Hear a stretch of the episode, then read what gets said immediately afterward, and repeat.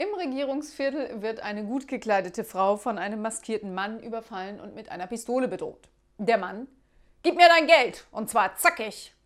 Die Frau ist erschrocken und reagiert empört. Das dürfen Sie nicht, ich bin Bundestagsabgeordnete. Wenn das so ist, antwortet der nun sichtlich verärgerte Mann ganz aggressiv, dann gib mir mein Geld.